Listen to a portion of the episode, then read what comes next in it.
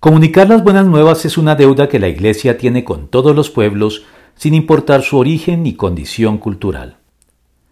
A grandes privilegios, grandes responsabilidades.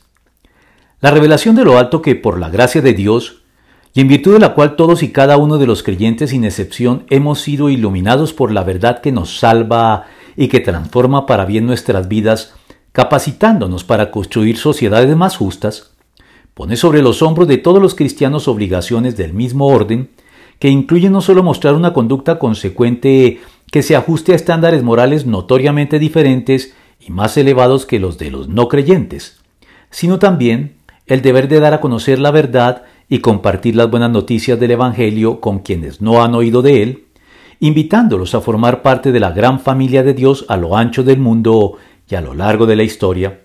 para ayudar a recrear juntos en este mundo la justicia, la paz y la alegría, que no son más que las condiciones puntuales del reino de Dios,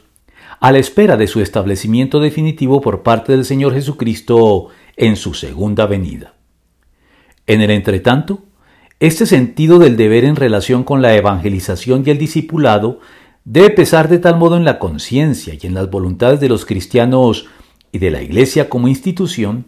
que nos debe conducir a suscribir personalmente, en mayor o menor grado, la convicción que el apóstol declaró respecto de sí mismo al justificar su deseo de visitar a la iglesia de Roma con el propósito de impartirles algún don espiritual que los fortalezca, para que unos y otros nos animemos con la fe que compartimos. Pues estoy en deuda con todos, sean cultos o incultos, instruidos o ignorantes Romanos 1 del 11 al 12 y 14.